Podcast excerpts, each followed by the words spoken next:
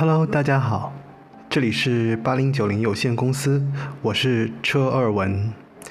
九八年春节晚会上，王菲和那英合唱了《相约九八》，王菲随即像航母靠岸一样强势打入了内地市场。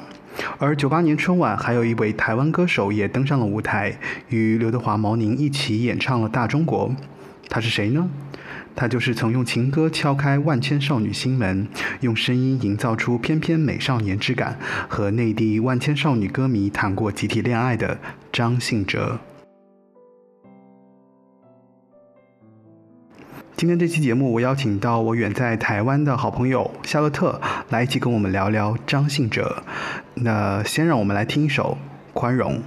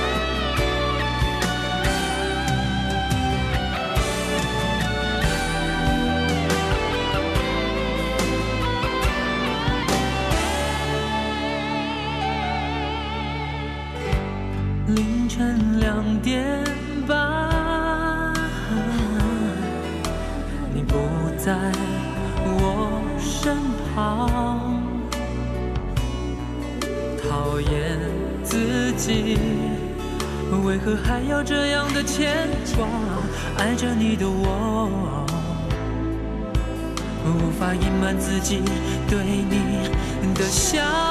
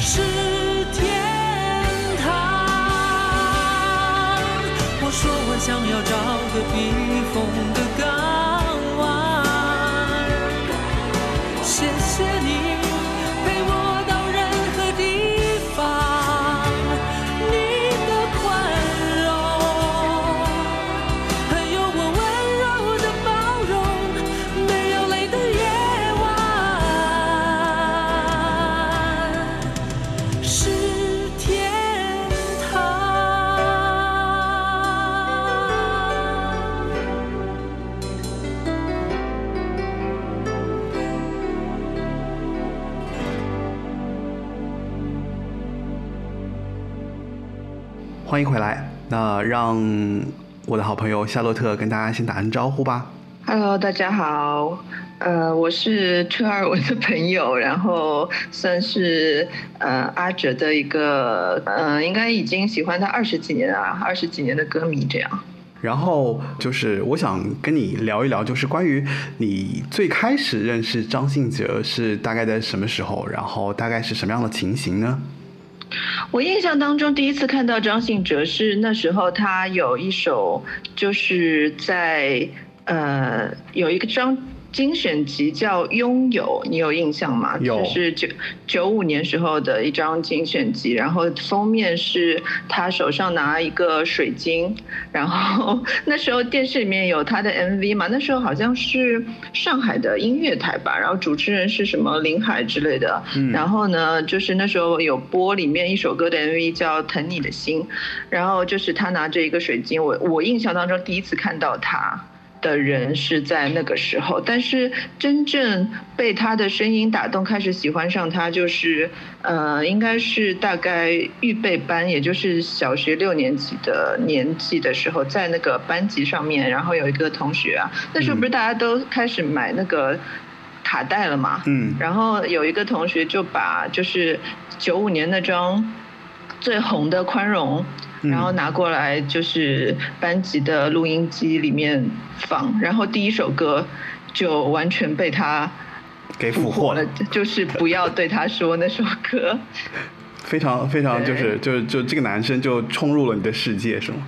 我就马上就去买了宽容那张卡带啊，那时候不是九块八一一张卡带，然后后来就是我是一个很学习很好的学生，然后每次就是期中考啊或期末考考完就去奖励一下买一张卡带这样子。嗯然后有一个小插曲，就是我在台湾这边，呃，就是前两个月吧，然后嗯就是去吃饭的时候有有有有偶遇黄国伦，哦，然后嘞，有偶遇黄国伦老师和他的太太，哦。然后他跟他的夫人就刚好在那边吃饭嘛，然后嗯。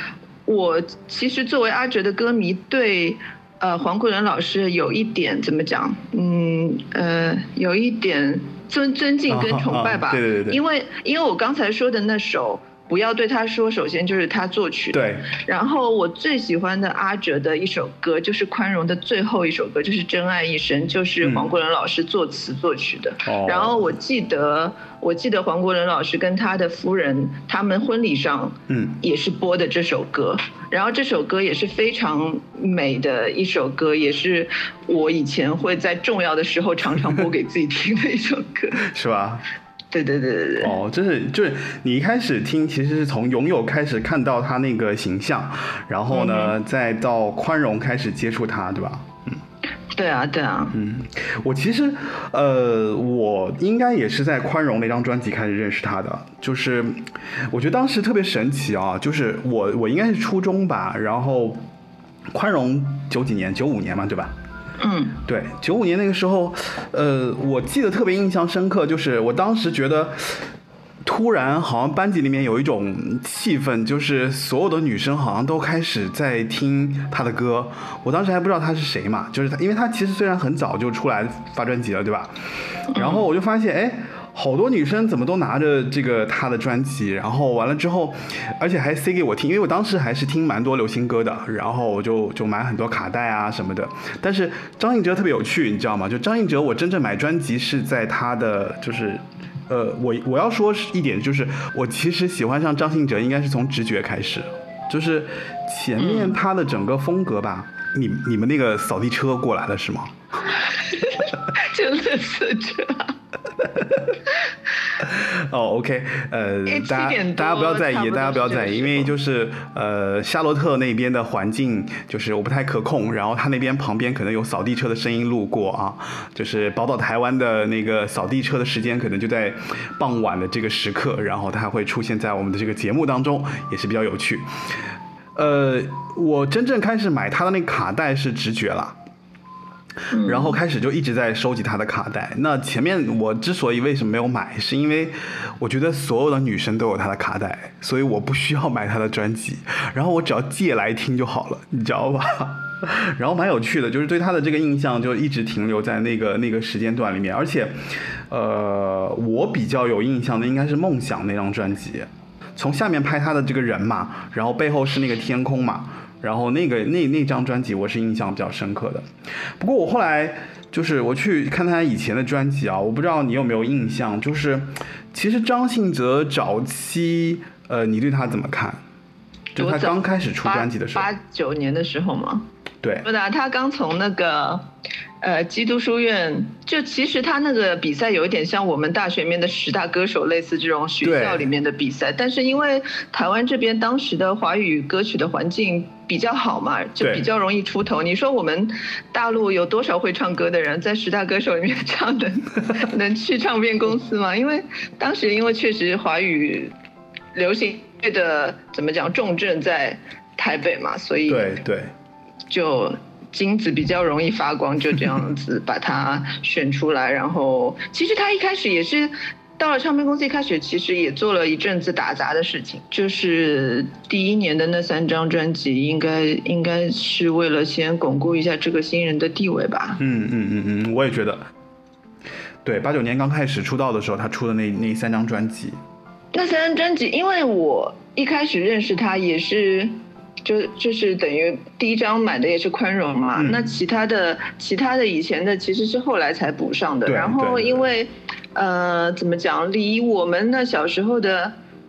年代其实因为也已经过了几年了嘛，所以那个曲风啊，包括它的编曲啊什么的，嗯怎么讲？应该应该我那时候比较能接受的还是他在百代时期的那一些歌。我其实也是觉得他百代之后是真的就是就是非常有个人风格的，然后就是塑造出他的一个情歌王子的形象。对对对对，这个我觉得确实是不用不用，就是应该不用太讨论这件事情的这个这个原委，因为我觉得确实是从宽容之后，就是张信哲似乎确立了他在歌坛也好，或者在歌迷心目中的一个具体的一个形象，对吧？嗯，对，对我其实想说一下，就是他在出道前，比方说他刚刚出的那三张专辑的这个状态啊、事实上，就是说他呃早期的时候，其实他因为被那个音乐人发现了嘛，然后发现他的人应该是那个谁郑华娟和丁晓雯，然后他当时就是被等于是被滚石看中了，就是说要签他来做唱片，然后呢。他签唱片的过程当中呢，实际上他去滚石之后，呃，他的这个人啊，就是在滚石内部其实是所有制作人都呃都听了一圈，然后完了之后呢，其实是没有嵌在滚石的，他最早的时候是嵌在巨石音乐，就是那个叫什么 E Light Music。啊，叫巨石的这个唱片，呃，最早的时候，其实我对他，其实后来我是从后面再重新去听他的这个前面的这个专辑，就前面三张专辑嘛，因为据了解，就他这三张专辑，它其实是在一年之内就是发行的，对吧？对，对，然后这三张专辑有一个共同的特点，这三张专辑的特点就是他三张专辑的封面都是戴着眼镜的，这是他当时公司给他塑造的形象吧。然后当时不是还说他，还说他因为长相。就是不起眼，然后哦就是很难给他做造型啊，哦然后很难上通告这样子。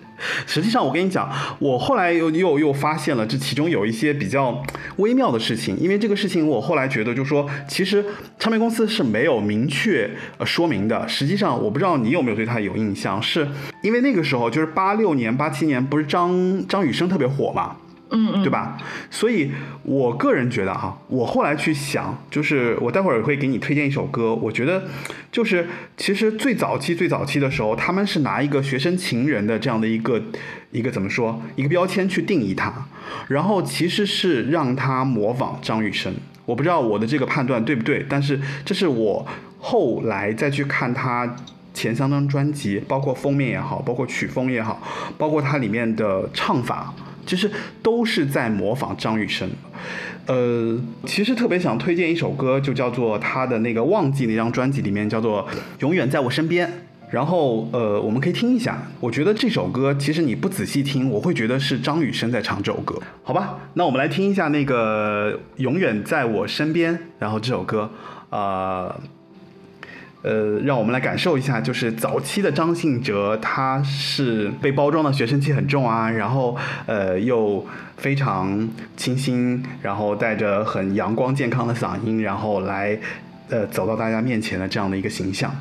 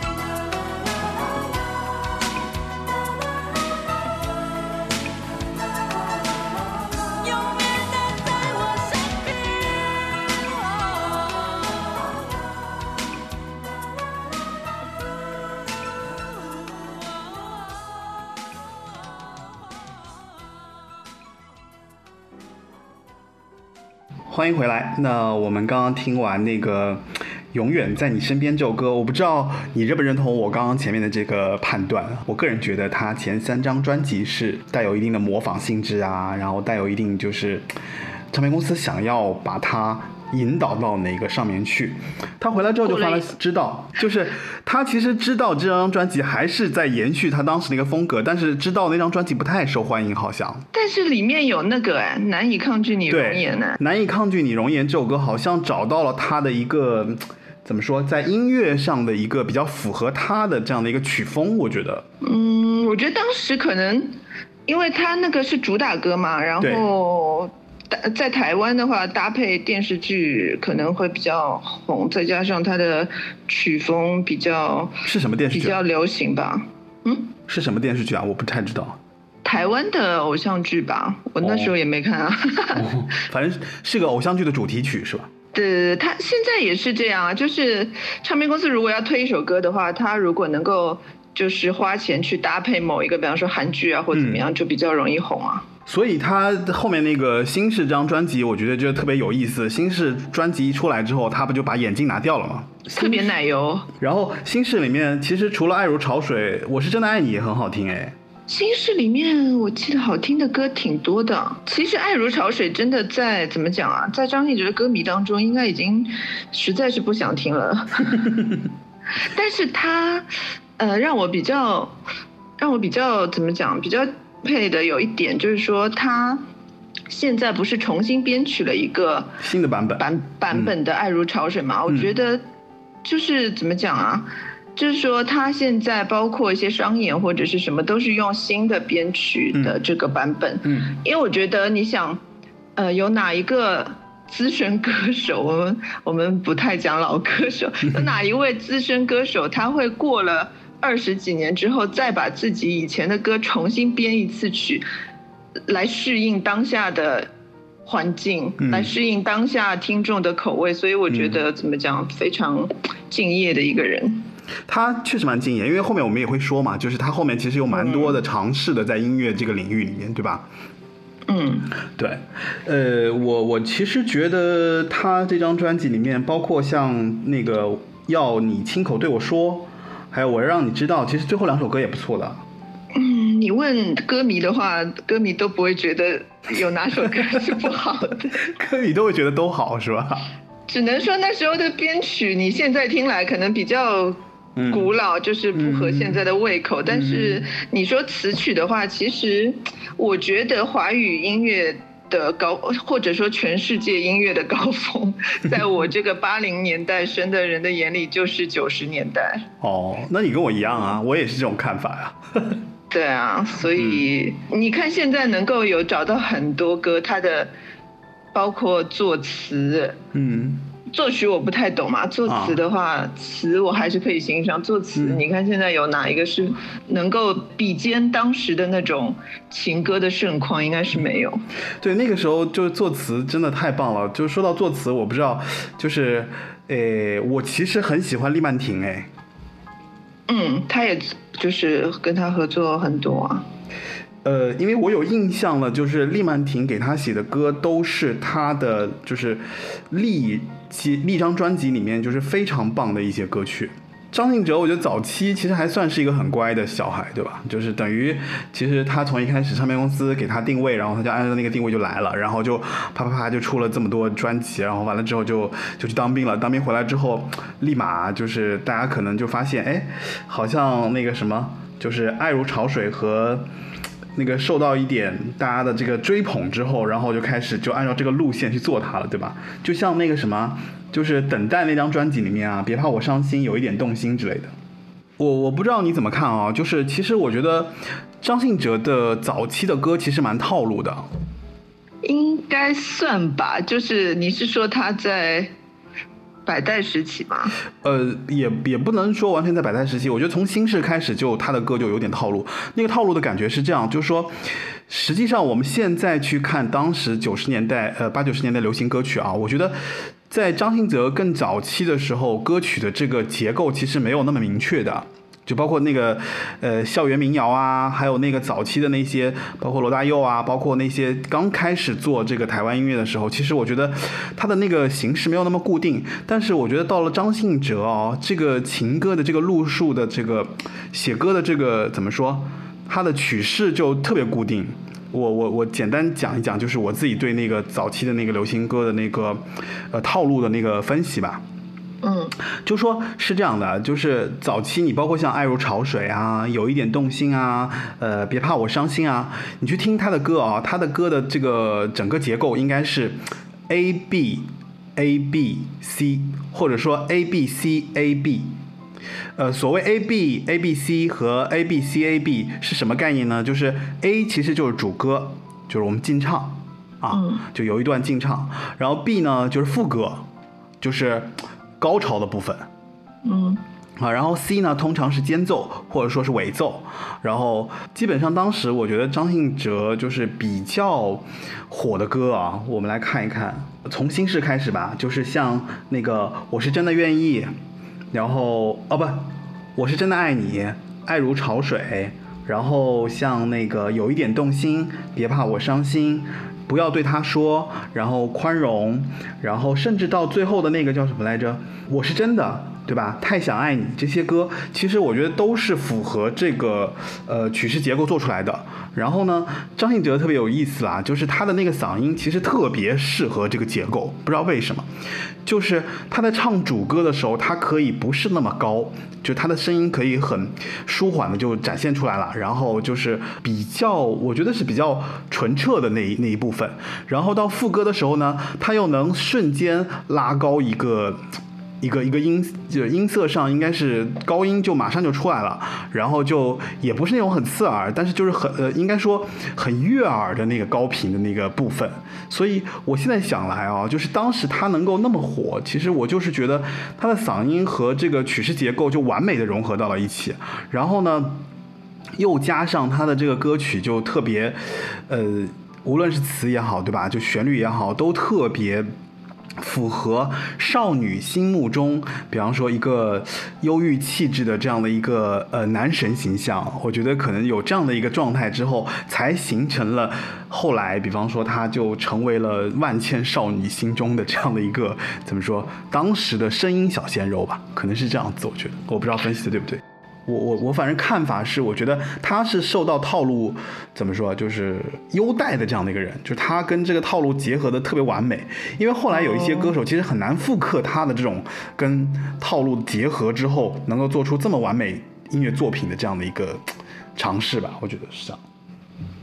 嗯，你刚才说就是俘获了广大少女的心，我觉得可能是因为当时没有。这么有辨识度的一个声音吧，你就觉得他中性是吧？辨识度，因为你刚才说他出道是不是模仿张雨生？其实好像除了你之外，我好像没有没有听过听过，比方说人家采对他采访或者是怎样问他是否是模仿张雨生，确实是怎么讲？确实是都属于比较中性的声音，但是其实差别还是蛮大的，因为。嗯，阿哲他的声音属于那种怎么讲？因为他小时候不是在那个唱诗班嘛，对对对对对，所以就是怎么讲，给我的感觉就是。呃，为什么会有这么纯净的声音？当时一下子听到那首 《不要对他说》，就是这种感觉，然后立马就是一见钟情对这个声音。因为我们那个宽容的时候，他已经走你所说的那个套路了嘛，就比较那个曲风也比较容易流行。当时看 MV 的时候，也没就是那个拥有的那张精选集的时候，也没有觉得很很喜欢这首歌或怎样。对啊，我解释一下啊，我是说就是呃，他当时在做那张专辑的。时候其实是公司给他有那样的定位，就是希望他复刻那个那个张雨生。当然，这里也是我后来回去听之后，包括发现了一些细节之后，我才感受到，觉得说他可能在学习或模仿。但是他如果自己本身来讲，我觉得不一定是在模仿了。我觉得有可能这样的状态。嗯嗯，有可能公司会这样，也是有可能啦。因为当时好的男高音也蛮少的吧？对对对对对，所以我觉得就是呃，我是应该也算是一种推测的猜想吧。所以我们要不要来听一下那个不要对他说？好啊，那我们来听一下不要对他说吧，因为这首歌给夏洛特带来最初的记忆，我不知道有没有给其他的女生那个时代的女生有没有一样的记忆呢？所以让我们来听一下不要对他说。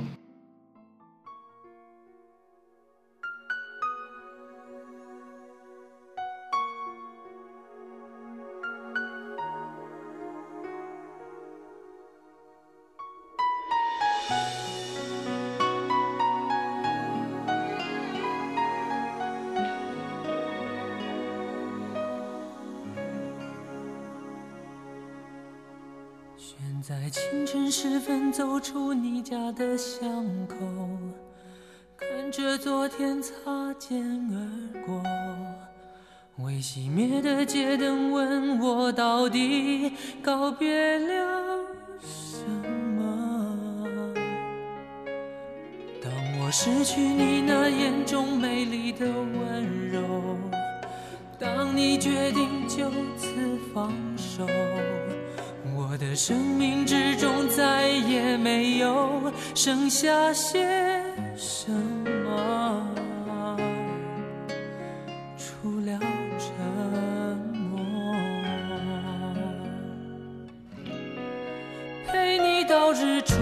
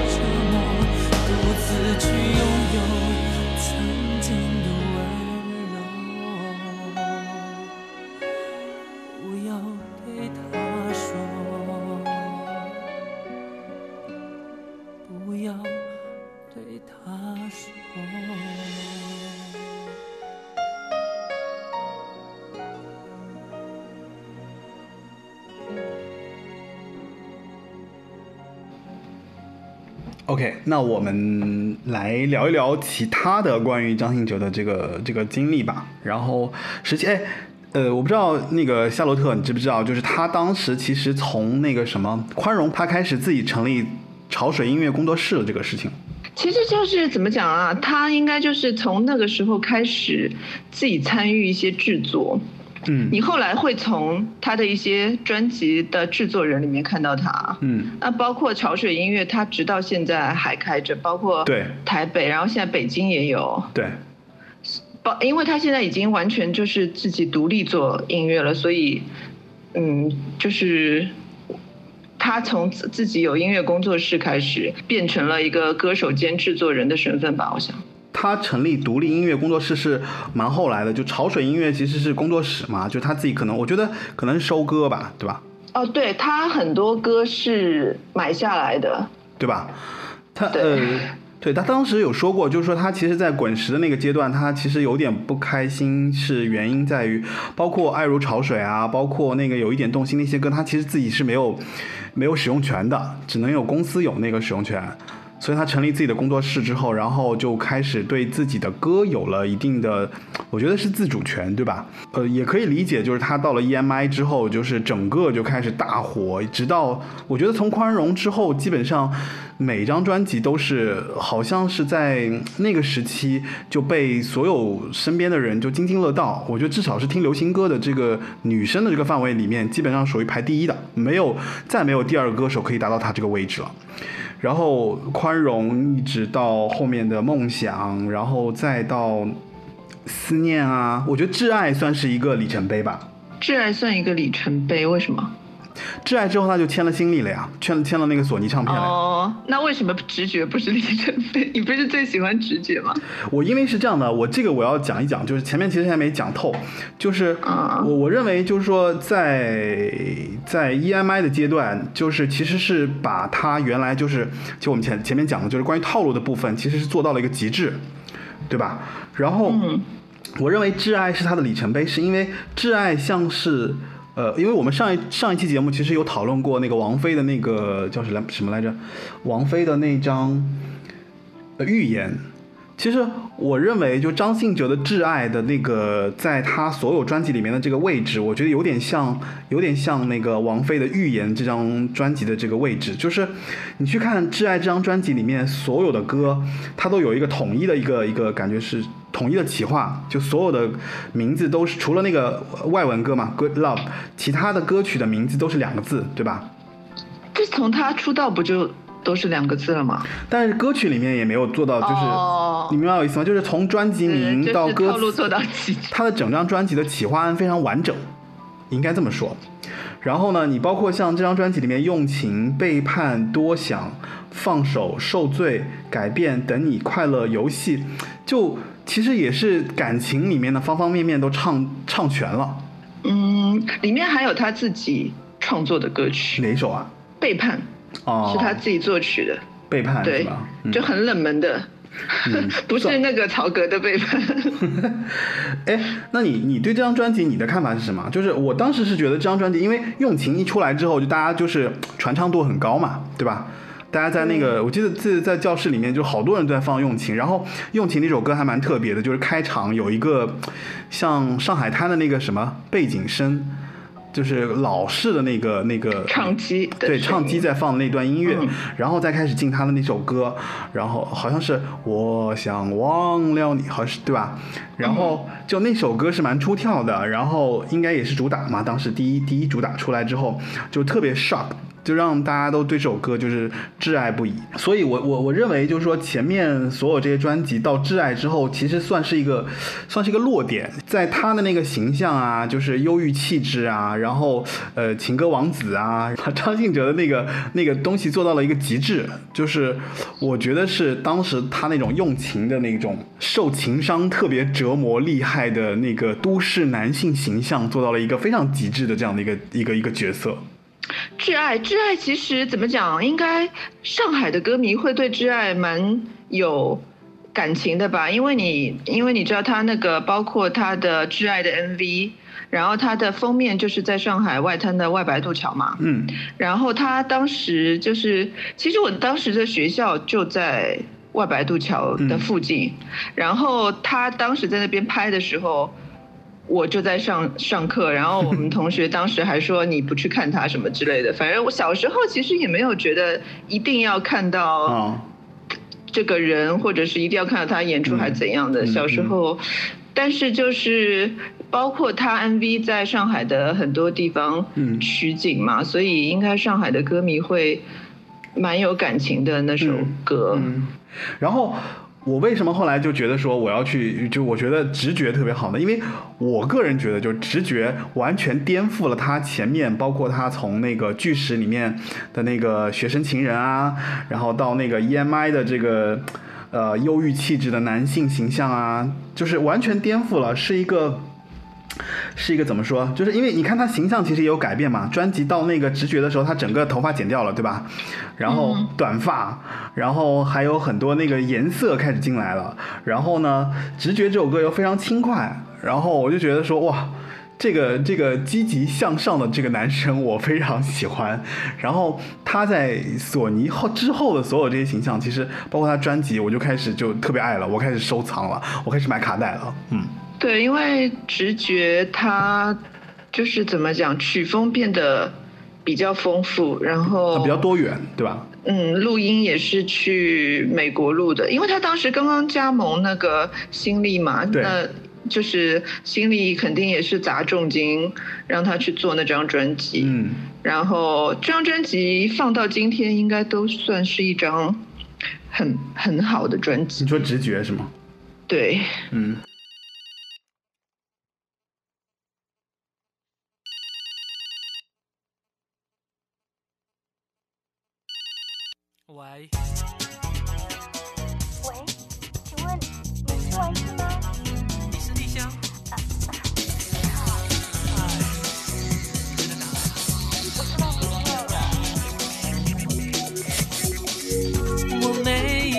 期待，却充满意外。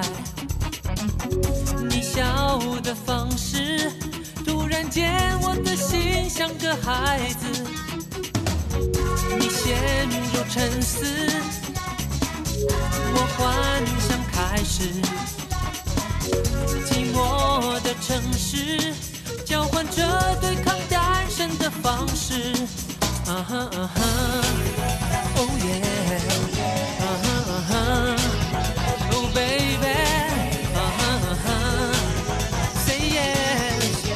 而笑不出来的是，住太大的房子，思念却靠荧幕维持。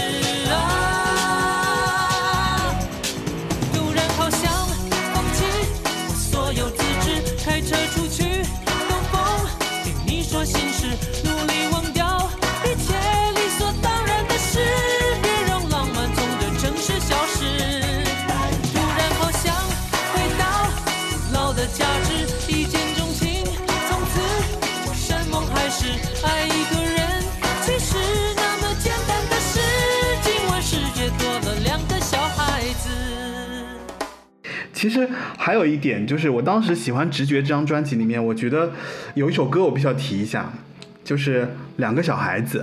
嗯嗯嗯，为什么要提这首歌呢？就是因为这首歌啊，呃，我应该这么说，就是我听过那么多歌，我觉得这首歌里面传达的那个、那个、那个，呃，爱情的那个信号，或者说它这里面传达的这个两个人在一起的那种状态，以及他所呈现出来那份爱情，是我这么多年以来我一直都没有忘怀过。我觉得我特别羡慕，就是这个歌里描述的这个爱情的这个状态。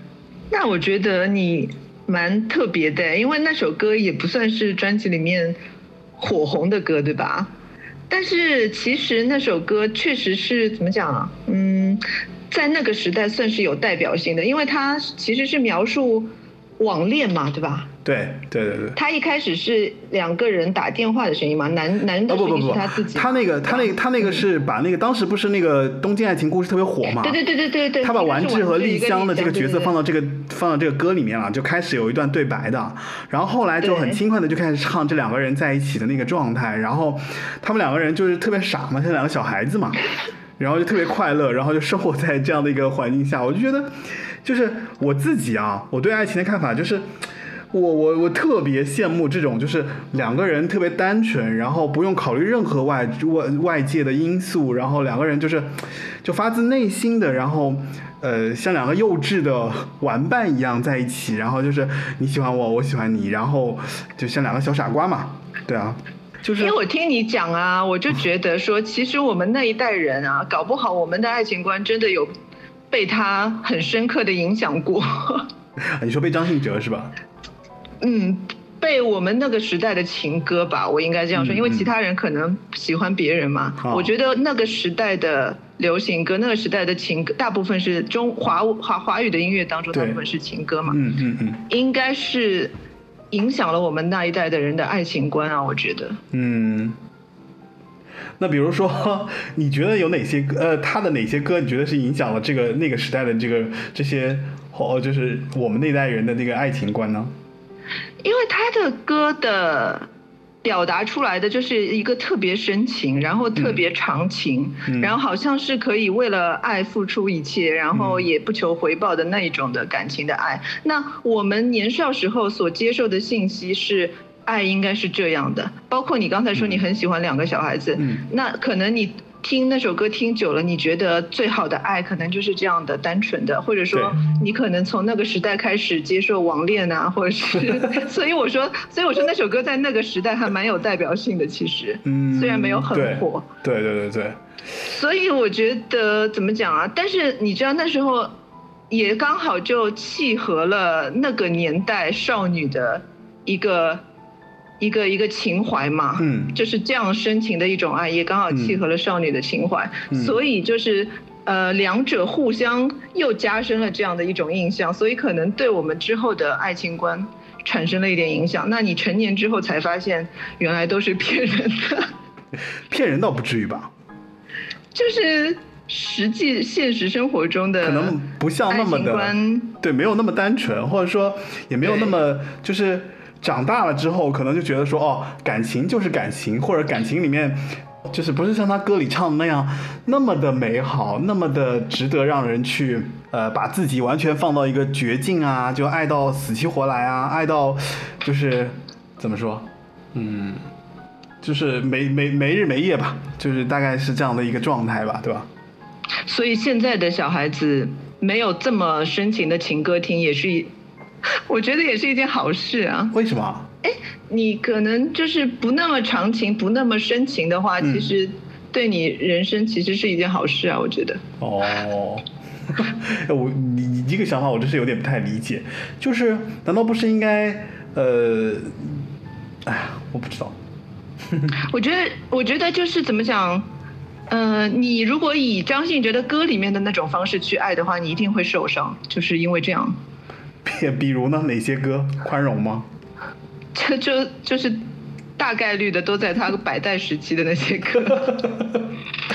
哇，百代时期那些歌，其实就，也就是说，就导致八零年代人的感情出现问题的罪罪魁祸首，是吗？就成熟了之后，你会发现，爱其实不是那么单纯，不是只有情歌王子所唱的情歌里面的那一种爱。哎，我觉得你作为一个歌迷这么理性好吗？我都快四十岁的人了，我还要怎么样？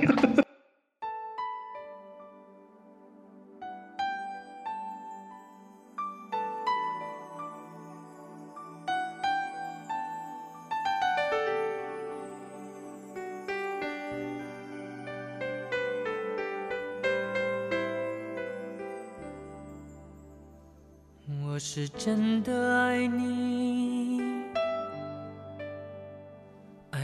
不灰心你也许难以相信所以离开我去证明我闭上眼睛天空变得透明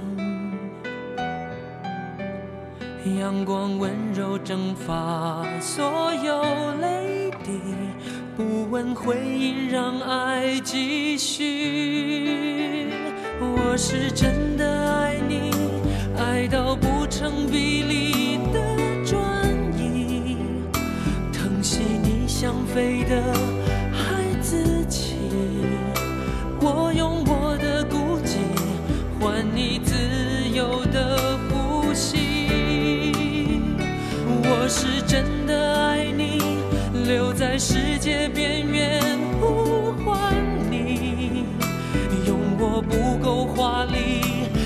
是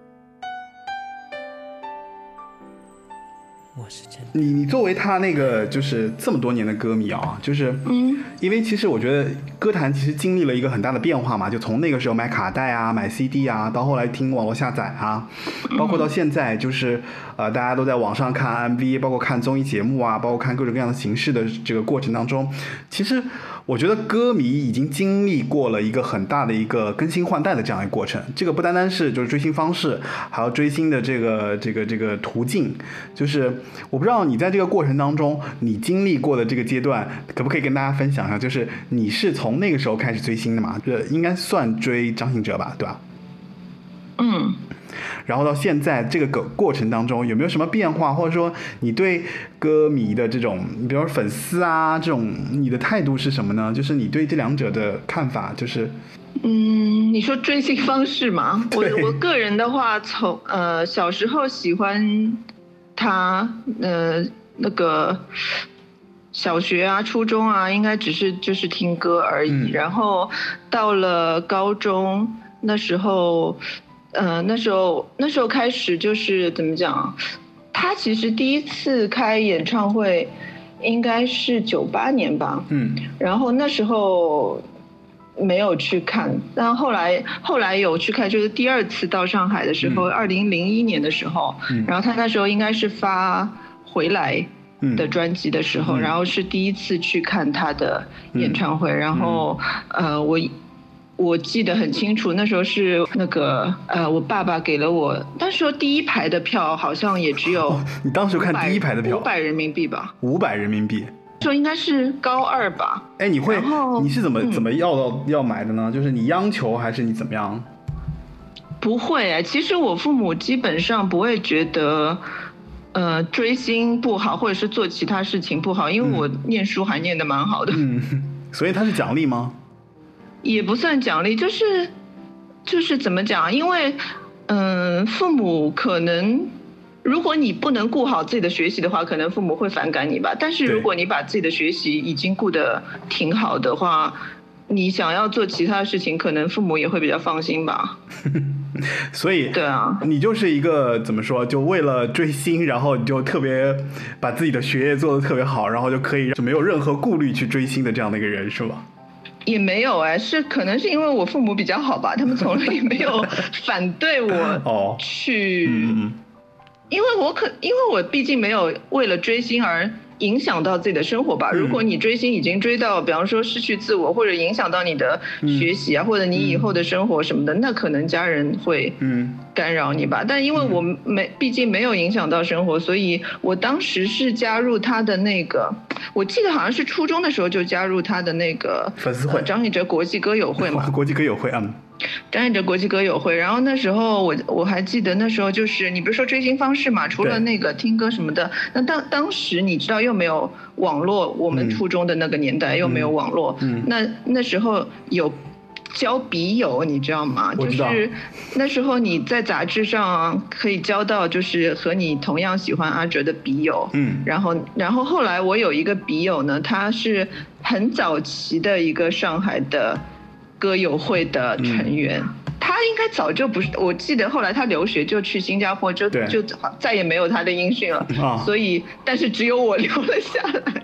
我是在他的影响，就是他让我入会嘛，他、嗯他嗯他问我要不要入，然后我当时应该是初中的时候吧，嗯然后就是入了会之后就成为他的一个那个会员，然后后来那张票应该是通过歌友会买的，这样子。哦对，而且我记得很清楚，那时候那场的嘉宾是任贤齐嘛，然后那时候还 就是下雨了，嗯。下雨好像那个音响设备其实当时发生了一些问题，但是包括张信哲他自己好像也对那场演唱会印象蛮深的，因为嗯。音音响发生问题之后，后面就变成全场的观众跟他一起合唱来 cover 这个问题，所以他本人好像也对那场演唱会蛮感动的这样子。因为他的歌太适合合唱了。对啊，他应该怎么讲啊？当时因为第一场演唱会是在万体馆嘛，现在就是上海的上海大舞台嘛，对现在的上海大舞台。那红族也就是他当时在上海能开的，算是很大型的一个演唱会，嗯所以可能他会觉得说自己在他乡异地，然后。受到这么欢迎，然后下雨，大家又这么的支持他，可能蛮感动的吧？我想。高二看了他第一场演唱会，然后那时候不是他的歌友会吗？我还记得我嗯那时候高二，然后自己一个人，就是说没有长辈的陪同，但是好像有一个小伙伴，然后就是一起去北京参加他的一个什么歌友会的一个活动，然后还抽到了一张，就是当时给电台的那个《爱不留》的那个单曲，那时候是信仰专辑嘛，啊 信仰专辑，他做宣传用的就是给电台用的《爱不留》的单曲，然后那时候应该算是第一次参加他的那种怎么讲追星的活动吧。就是你自己从上海然后坐火车到北京是吗？对，那是我第一次去北京，你还一个人？应该是有一个小伙伴，但是没有、哦。没有大人，哦，所以你看我爸妈有多放心。嗯，反正就是那时候大概印象比较深的就是第一场演唱会，然后第一个活动啊。后来高三的话就比较，嗯，那个比较繁忙吧，嗯应该也没有什么。后来就是大学什么的也没有。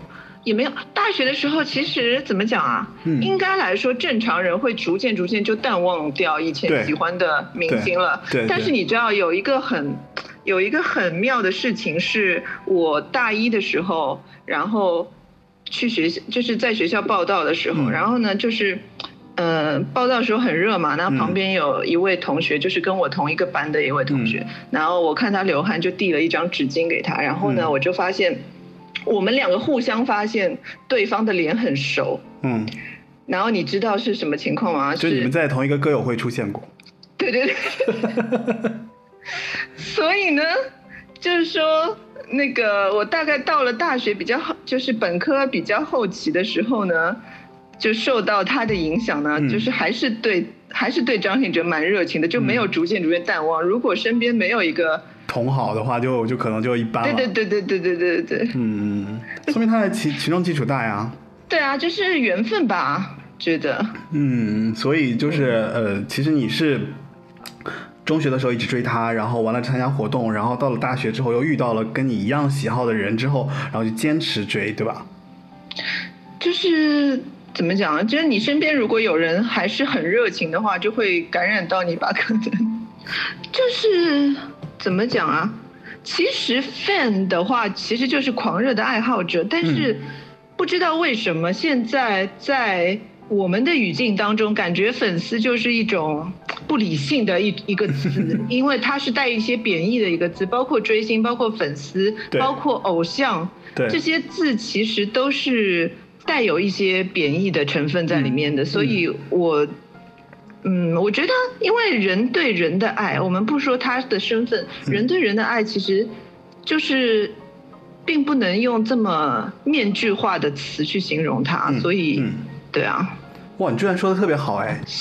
所以我就觉得，怎么讲，就是不能一概而论。然后我也、嗯我也尽量避免自己用到一些比较贬义的词啊，就是这样。哦。所以那个时候你们有没有，呃就是也迷，就是还是继续追，就不谈恋爱？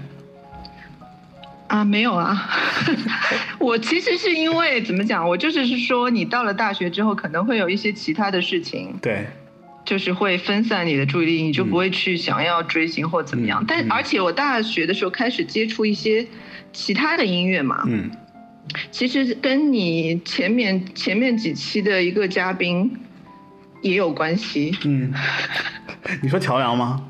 对，桥梁是让我接触到英式摇滚，就是 Britpop，所以我就开始接触 Britpop，然后通过哦 Britpop 又接触到了其他的一些音乐的流派，所以照道理说，其实应该慢慢慢慢会把以前小时候喜欢的音乐会比较淡忘，但对因为。因为是缘分嘛，就是身边还是一直有人对张信哲保持热情，包括他其实本身也是一个很德艺双馨的人，就是你没有什么理由是不喜欢他。嗯，所以你才可以一直保持对他的热情，这样子。因为张信哲本来也没有什么绯闻啊，也没有什么其他的一些，就好像他好像跟这些东西都挺绝缘的，就他还是很认真的在唱歌。对，唱歌啊，然后做自己的专辑啊。你看，其实资深的歌手，他们到后面其实就是跑商演啊，或者是嗯反正做一些赚钱的事情，但是他们未必再会出专辑，但是他一直在。做新的专辑，一直在做自己的音乐，然后他所赚到的钱很大一部分是投入到就做新再去辑因为我们知道现在。专辑都不赚钱嘛，嗯，现在只有演出赚钱，专辑都不赚钱嘛，所以真正还是想要自己做一个好的作品的这样的音乐人，是其实是值得大家喜爱的。嗯，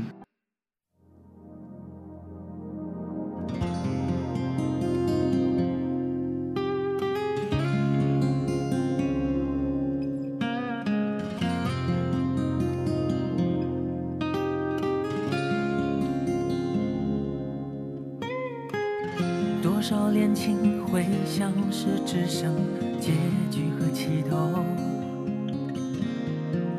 喝一口温柔，却跌进灭顶的狂流。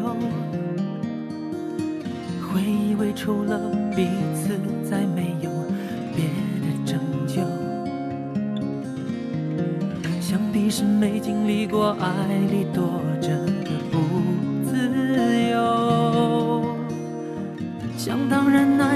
些日子人别无所求，爱已深的深的，恨不得互为血肉，更怕有人说你为爱昏了头，给了所有还问对方说够不够。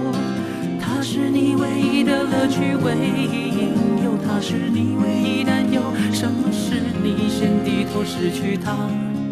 你怎么会轻易罢休？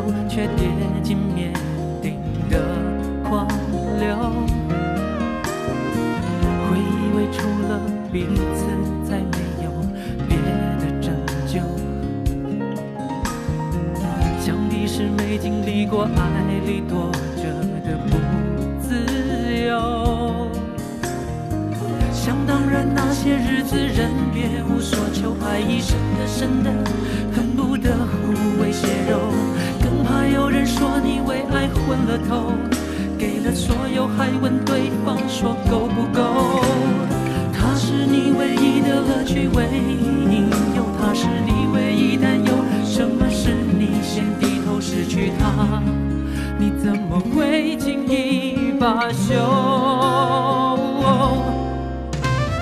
爱从不懂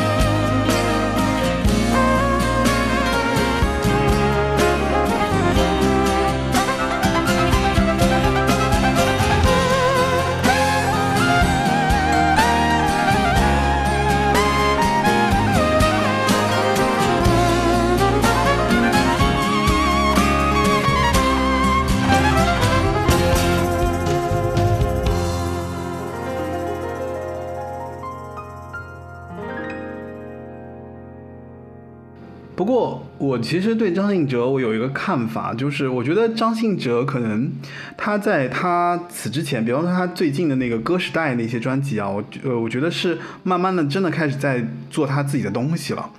就他开始在输出一些他自己对音乐的一些看法，包括他上了那个《我是歌手》嘛，对吧？嗯，然后他后来其实有做很多东西。那前面所有的这些，我觉得他其实是一个特别怎么说，特别刻板的这样的一个歌手，就是他其实是呃完全遵照那个唱片公司给他的定位，给他的形象也好啊，歌路也好啊，还有就是他完全是照着那个路数一路走过来的。你有没有觉得？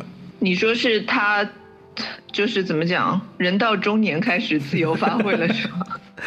我我倒不一定是这样子，就是我感觉他的觉醒是蛮后面的。因为他后面不是说自己，他有一次采访说自己是中年叛逆嘛，因为他以前都是唱片公司包装的形象，嗯但是他其实私下，因为唱片公司给他包装形象是那种很儒雅，对然后很斯文，很对但其实他私下就是一个白羊座，嗯就是性格也比较直来直往，然后也也没有说就是说很柔弱的那一种，哦其实是性格很很直，嗯然后然后怎么讲？包括他就是他如果是跟歌友会聚会之类的嗯相处，其实你就可以看出他是一个很。跟跟以前唱片公司给他包装的形象是不同的这样一个人，可能跟他歌的形象很符合，嗯但是他本人其实是一个很活泼，然后愿意去做很多尝试，愿意冒险，然后又很、又很直来直往的这样的一个人。嗯所以他到了，他也不是中年叛逆，他应该那个叛逆的种子一直在他的心中，因为他当时其实是跟。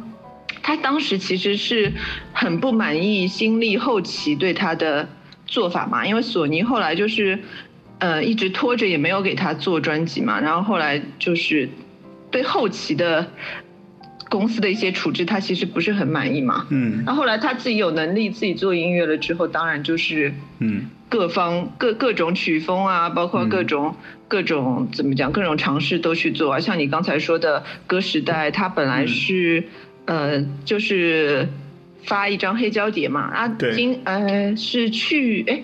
今年他不是又在北京跟俄那个俄罗斯的交响乐团一起在北京开了那个两场那个歌时代二的音乐会，对。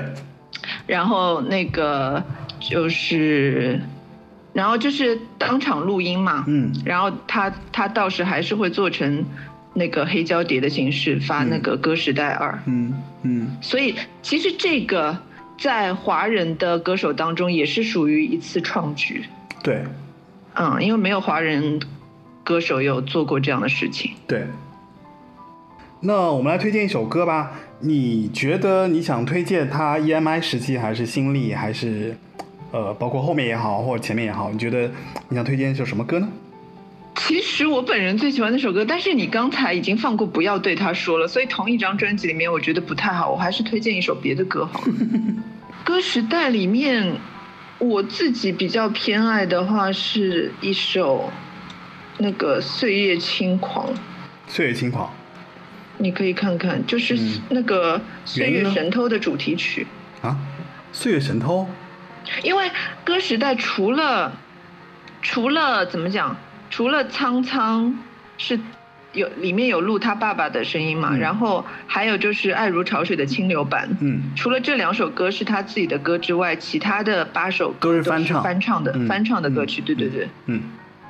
嗯，所以哦，岁月亲王其实就是那个岁月神偷的主题歌，然后他翻唱了，对吧？对对对对。哦，那让我们来听一下这首《岁月轻狂》，来自于张信哲《歌时代》那张专辑里面翻唱了《岁月神偷》的主题曲《岁月轻狂》。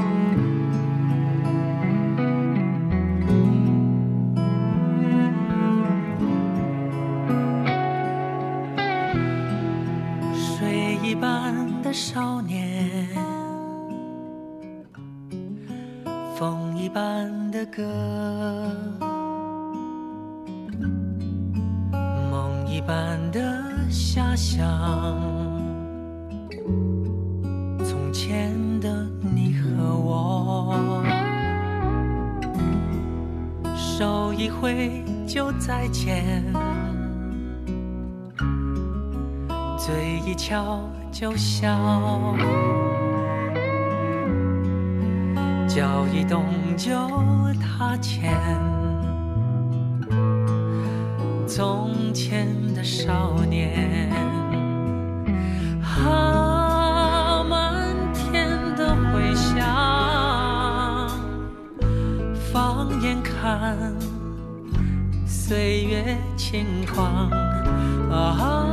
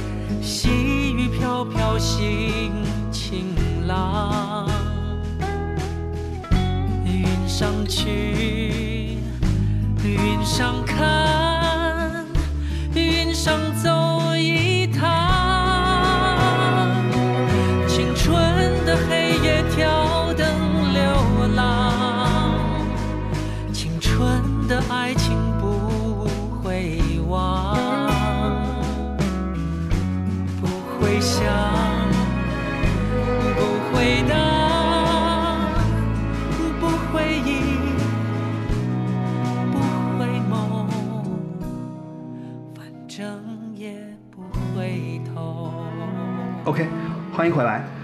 那其实我们前面讲了，就是关于你追星的那个部分。那你现在怎么看现在的这个追星的这个状，就是现在的这种追星方式？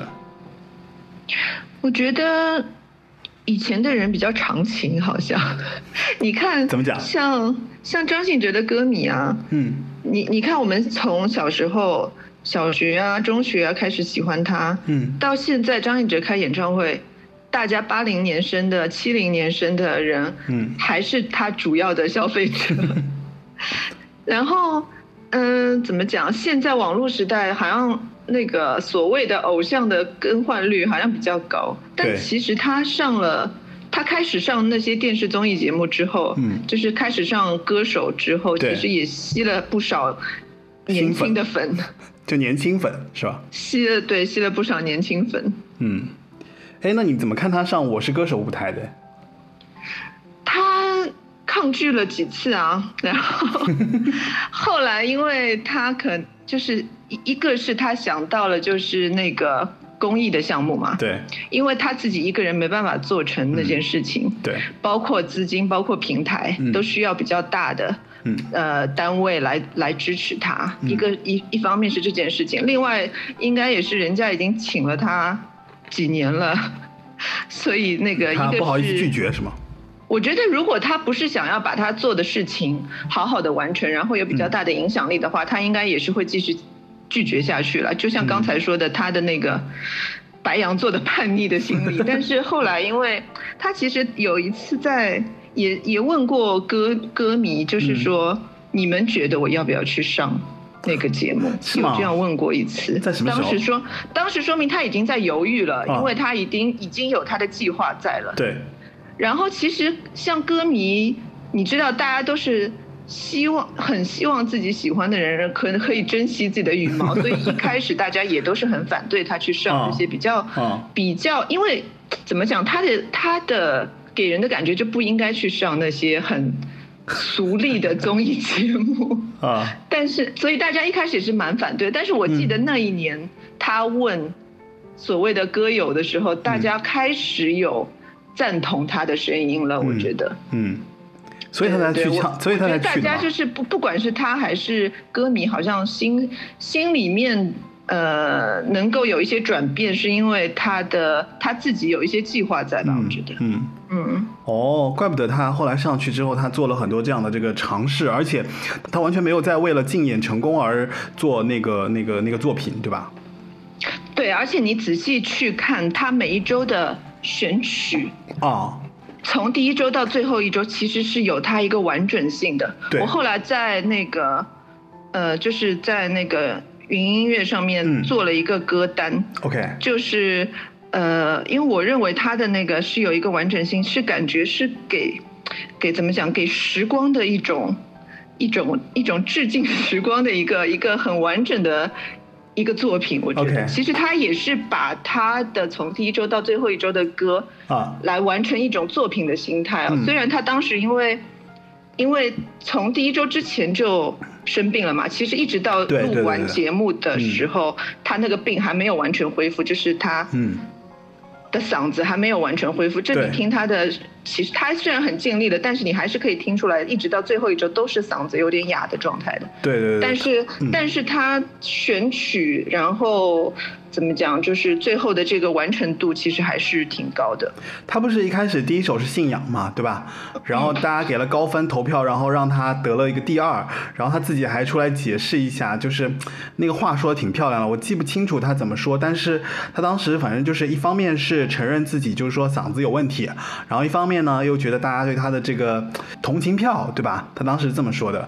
然后反正就是这个就开场了，然后就等于是第一首就开始了。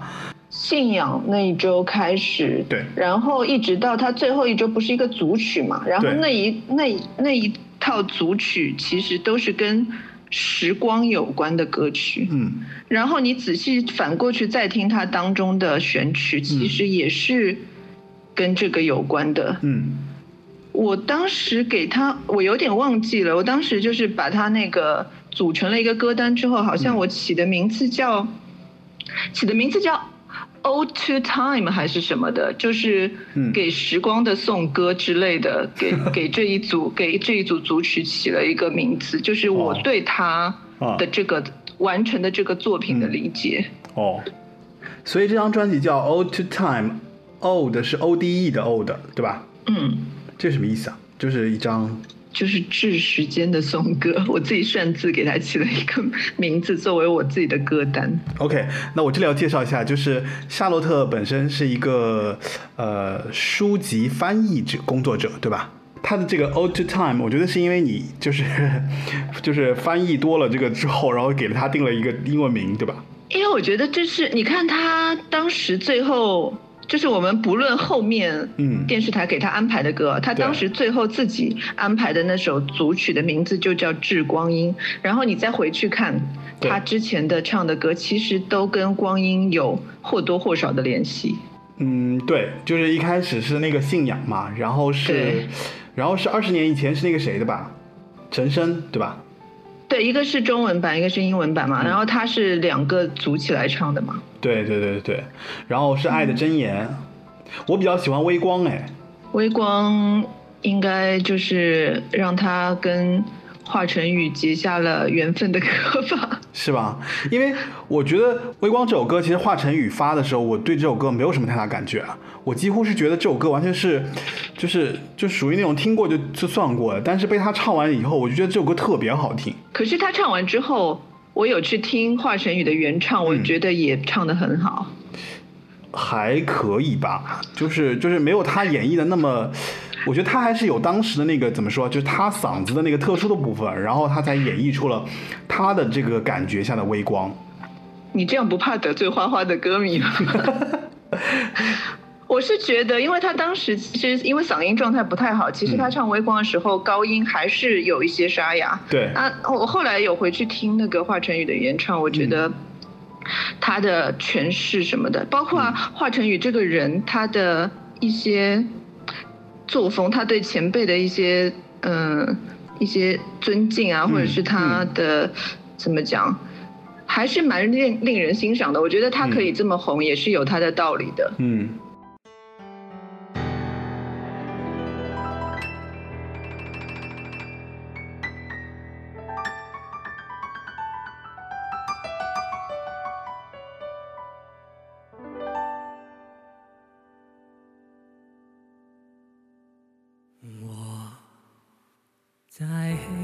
中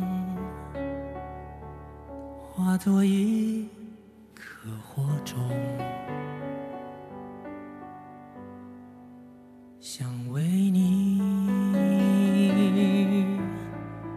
点亮整片的星空。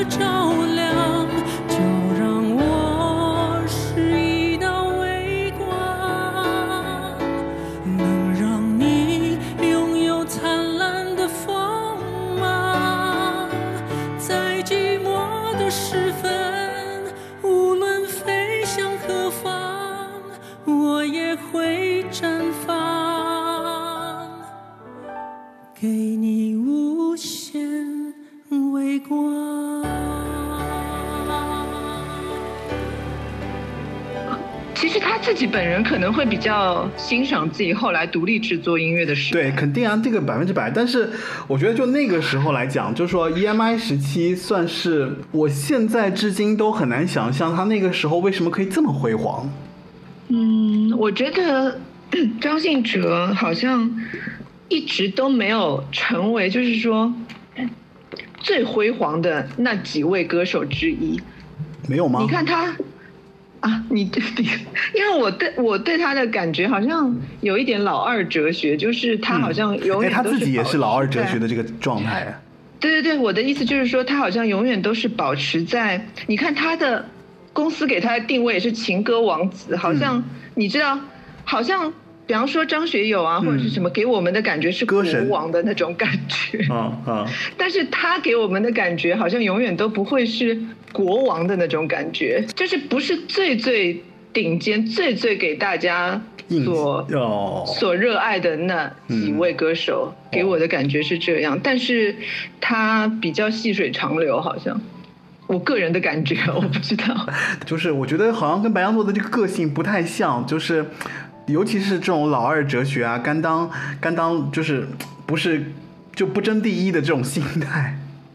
这个我可以知道为什么，因为他曾经，呃，有说的一段话给我嗯蛮多启发的，就是他为什么到现在还可以这样子的做音乐的作品？他曾经有说过，就是说，呃，你喜欢一件事情的时候，嗯。你是喜欢这件事情本身，还是喜欢这件事情给你带来的东西？嗯。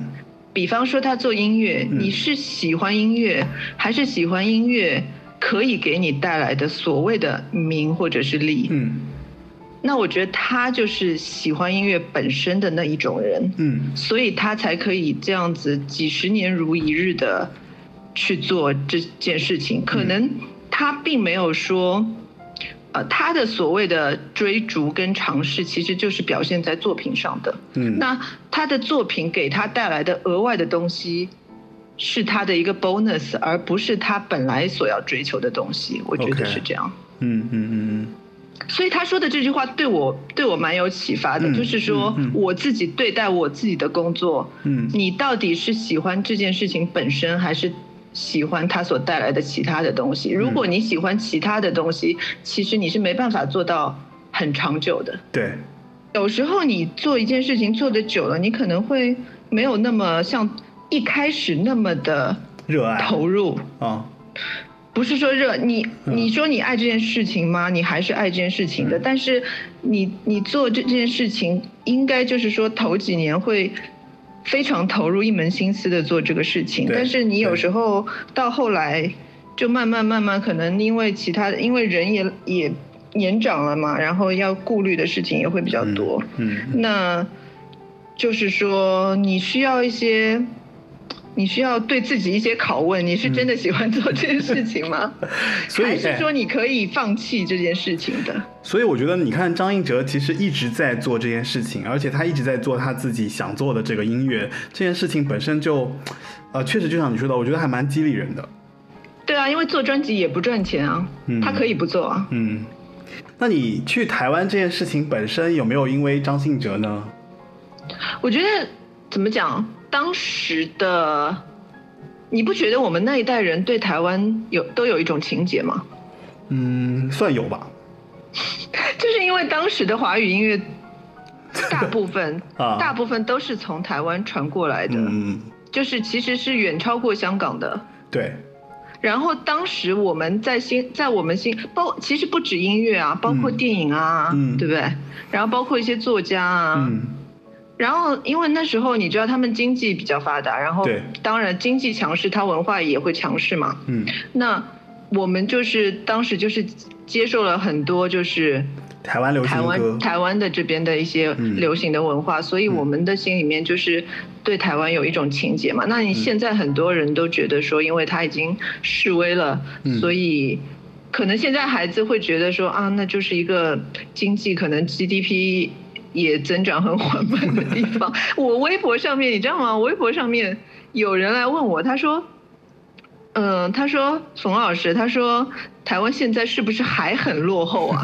也就是说，在现在年轻人的心里面，他是一直很落后的一个点。他用的是“还”，你知道吗？哦，对，但是在我们小时候那时候，亚洲四小龙，对不对？然后嗯我们、我们就是被动的或者是主动的接受它的文化影响是很大的。嗯所以我们对台湾会有一些情节在。那你说是不是有影响？可能或多或少吧。嗯，对，我认为台湾就是有那么强的影响。一方面是台湾的那个国语歌比较能被就是内地的人接受嘛，对吧？嗯，就是首先他们国语唱的比较好，不像粤语，那大家接受起来还是有一个有一个认知的问题的，就听感上肯定是国语更方便，对吧？当然，香港也有很多对对对对对这个是肯定的但是可能也因为香港歌手的发音就是很容易让我们接受吧。对，然后第二是因为后期就是台湾流行歌确实走到了一个非常，呃，我觉得是确实就像你说的，可能就超过了整个香港音乐所呃能达到的这样一个在内地的这样的一个群众基础，对吧？因为它确实出了很多很多很好听的歌，然后也出了很多很好听的这个呃怎么说就歌手嘛。对吧？嗯包括你像那个谁，王菲虽然去了香港，但是她其实在台湾，应该也是后来跟那个什么，也是也是在 EMI 嘛，对吧？她也是 EMI 出的那个专辑，后来，哎，那个是香港 EMI，台湾 EMI，台湾 EMI 王，菲我，我虽然以前也买过她很多专辑，但是我对她的其他的各种经历就不是很了解。了。但是因为嗯那时候怎么讲，华语音乐的中心在台湾嘛，你看对对对马来西亚歌手也好啊，新加坡都去台歌手也湾发片好啊，嗯嗯对啊对啊他们一定要在台湾就立足之后。或者是宣传，或者是对唱片公司就是在台湾，嗯嗯才可以。嗯，其实也跟当时就是说呃，滚石在那边就是就是因为滚石呃滚石不是有一个很大的群众基础嘛，而且滚石确实做的很好，对吧？嗯嗯嗯。嗯，所以我觉得这几个原因综合起来吧，所以就是当时，呃，就像你说的，就是台湾一方面是，呃，给别人传达了这样的一个信息，就是在音乐文化上，其实他们是走到了一个很前面的一个这样的一个角色，所以给我们那一代人留下了很深刻的印象，以及大家对他会有那个就是你说的这个情节的这个部分，对吧？嗯，嗯。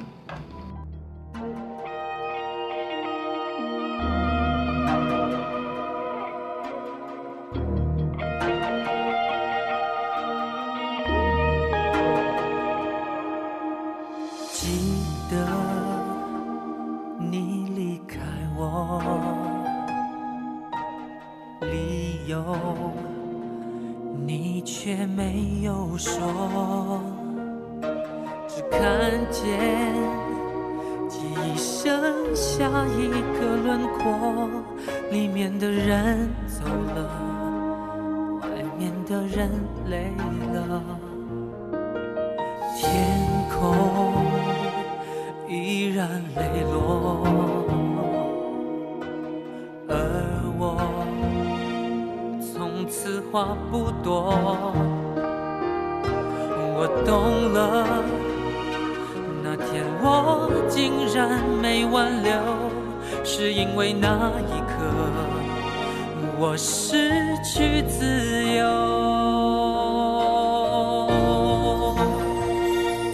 总在最喧闹的时候，涌上最深的寂寞。不敢问自己，问朋友，我究竟快快乐？为什么脆弱执着，被锁在同一个心头，在这拥挤街头找你的窗口？没有爱要怎么生活？告诉我该怎么过？关于你的好，你的坏，都还在心什么背叛温柔能存在同一双眼眸？你的唇，你的美，都还依然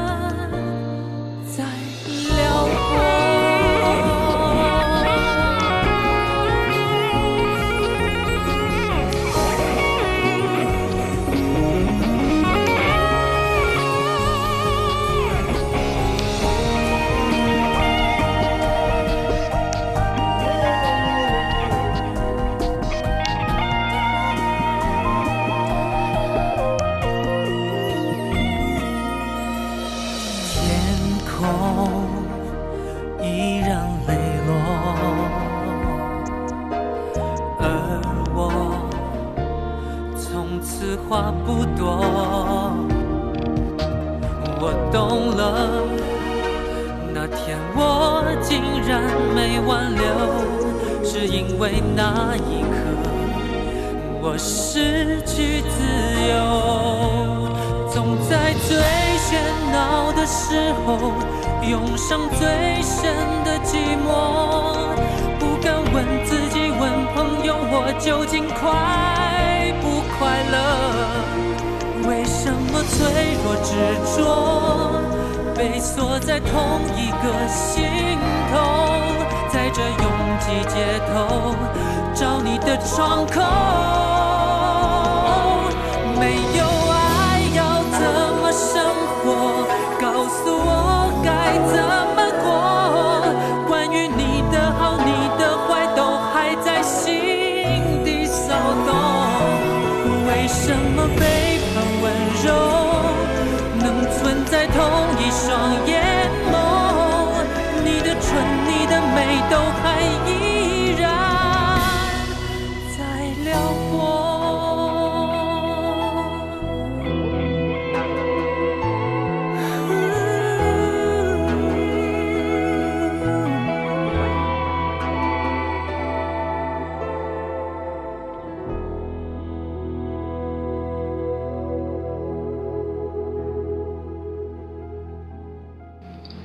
想讲一件他很实诚的地方，嗯。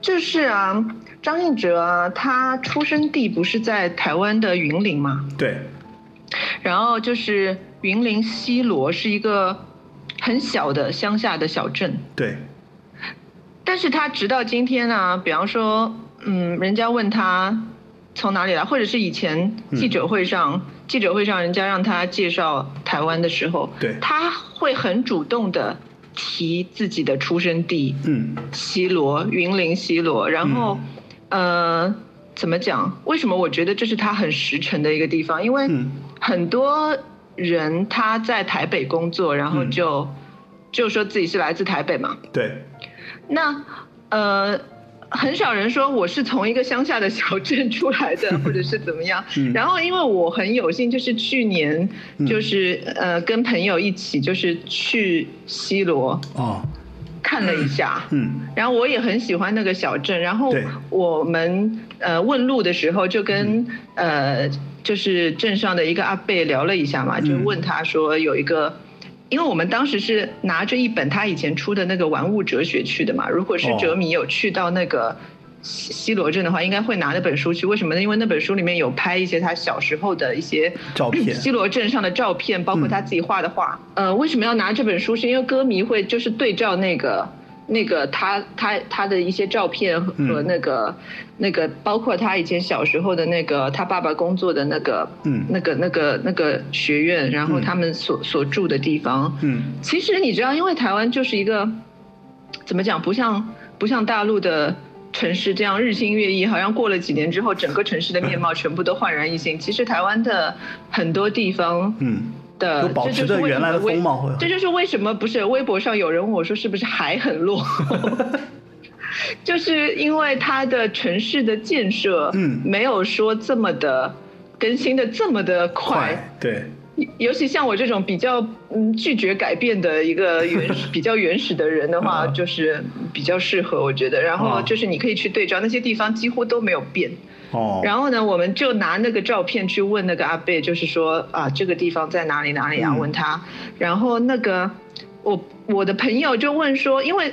你知道那么小的小镇，然后出了这么有名的人，然后那个阿贝一定是住在这里很久了嘛，然后他们就问他说认不认识？嗯。张信哲，结果那个阿贝其实不认识他，嗯。但是他说，其实从西罗出去的名人，几乎都不会说自己是西罗人，啊，他们可能去到台北就说自己是台北人，或者是怎么样。哦所以我觉得他特别实诚，就是说嗯他自己会主动给大家介绍说、啊，我们我出生的地方怎么样。然后他嗯当时还说，在那附近又造了一个游乐的，就是游乐园呢，大家可以到时候去、嗯去去观光啊，或者是怎么样。这也是他一个非常怎么讲很真实的一个方面，我觉得。那就说明他很，就是你前面说的呀，就他很长情啊，就是那种就心怀那种赤诚的这个这个对就是过往的热情啊什么的，就是他这个人就是就这样子啊，对吧？对，挺有赤子之心的一个人。嗯，哇，嗯，你说这个就是会让我对他有更有肃然起敬之感。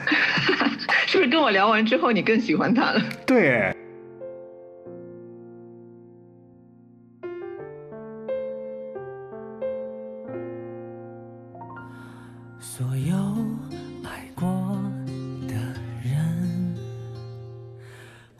现在还爱，因为很多失败现在已经不再是伤害，因为爱情不再。不再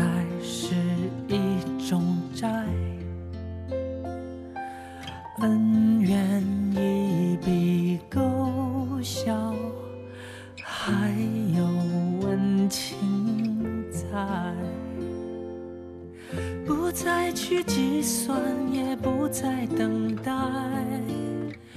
只是感激有这么些爱人存在，回忆至少不是一场空白。所有爱过的人，我现在还爱。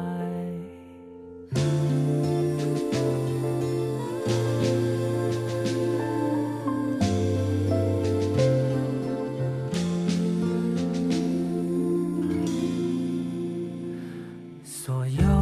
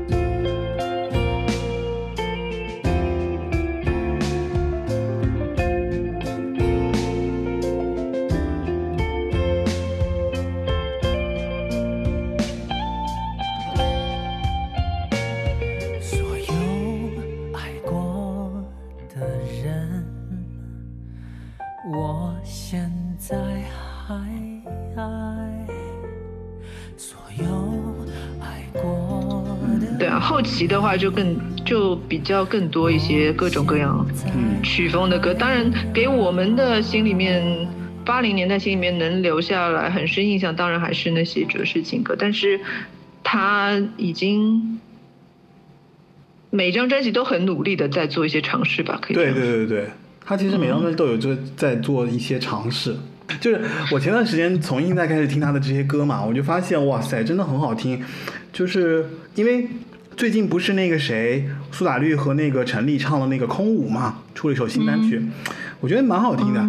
但是因为我正好在做这个节目，然后我反过去听他的歌，跟这些新歌相比，我觉得，哇，这些新歌真是完全没法没法儿跟当时这些好听的歌相比较。可是你说的那首歌其实挺好听的，《你说哪一首？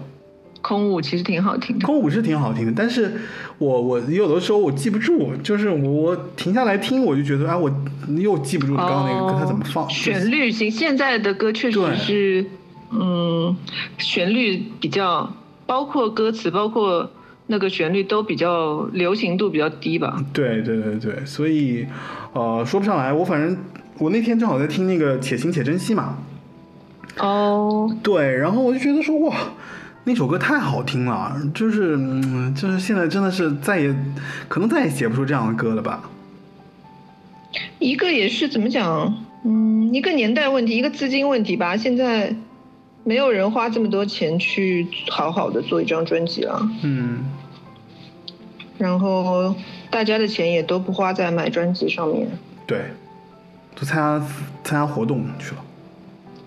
然后，其实你刚才说吴青峰的话，他有帮他写过一首歌啊，哪首歌来着？在那个《还爱》专辑里面的《柔软》是吴青峰作曲，然后夏雨作词的。夏雨啊？嗯，不是李格弟啊？哦，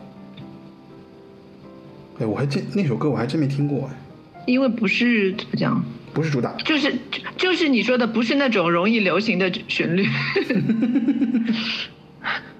是很像一种怎么讲啊？很像一种音乐剧的那种感觉。哦，我知道，我记得《海爱》这张专辑里面，你说那个谁，你不是很喜欢《海爱》《海爱》吗？那是主打歌啊，对，第一主打是韩剧的那首嘛，就是《爱你爱你的宿命》嘛。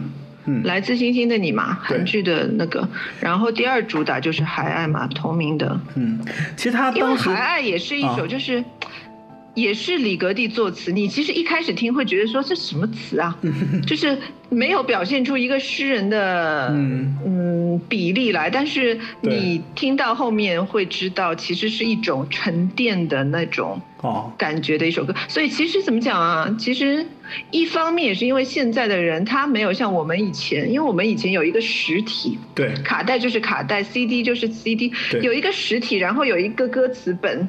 所以你是会认真的坐在那边用这个实体在听的，对，所以现在人，呃，你知道碎片的信息都很多，然后一下子手机又响了，一下子什么，对对对对，没有办法静下心来去欣赏一个作品。嗯，对，对啊，嗯，哎呀，所以其实还蛮怀念那个时候的哈。唉，怎么办呢？好，那其实我们今天聊了很多关于张信哲的一些，呃，不能说他的趣事吧，应该是我们，呃，包括呃，包括夏洛特和我，还有就是一起可能回忆当时就是关于张信哲的一些一些感受，包括我们对张信哲给大家留下来的这个印象，以及张信哲本人所传达出来的一些信息，我觉得。呃，可能这一期节目就是没有像之前我们聊的那么深刻啊，但是我觉得，呃，一个歌手之所以是我太肤浅了。一个歌手能给大家留下了一下很呃留下很深刻的印象，我觉得他肯定在你的生命中有过一些呃去世或者是一些轶事吧，这些轶事可能是你生命中比较宝贵的一些钻石。我觉得呃，只要你自己能够留住这些东西。啊，能够对抗一些你现在生活中的一些坏心情啊，遇到的一些不开心的事情啊，呃，应该能造成这样的的，不能说影响吧，就是至少能够回过头去看，说，哎，其实我那个时候我很积极的在追星啊，我很积极在听歌啊，然后我通过听歌我知道了什么啊，就这些，我觉得可能是你生命中比较宝贵的部分，然后。呃，不知道我跟夏洛特所带来的这一期节目，能够让你回忆起你对张信哲的印象也好啊，或对他歌的一些一些回忆也好啊，那这样是最好的一部分，好吧？那今天的节目其实就差不多到此为止了，然后夏洛特来给大家说一个就是再见吧。嗯，希望大家可以，嗯，保持赤子之心。欢迎收听八零九零有限公司。那我这个节目已经上架 Podcast、网易云音乐以及喜马拉雅，在这三个平台上，你搜索“八零九零有限公司”就可以订阅我的节目。然后，如果你有对这个节目有任何的反馈，你可以给我发邮件，我的邮件地址是 d a r l e e at foxmail dot com。呃，这一期节目就是关于张信哲的一些点滴，然后是我跟夏洛特一起给您带来的。然后，如果你觉得还不错，你可以分享给你的朋友。然后有机会的话，我们可以以后再聊聊别的，好吧？那今天的这个节目就结束了。然后我们最后在他的这首《且行且珍惜》中结束我们今天这个节目吧。大家再见，拜拜。拜拜。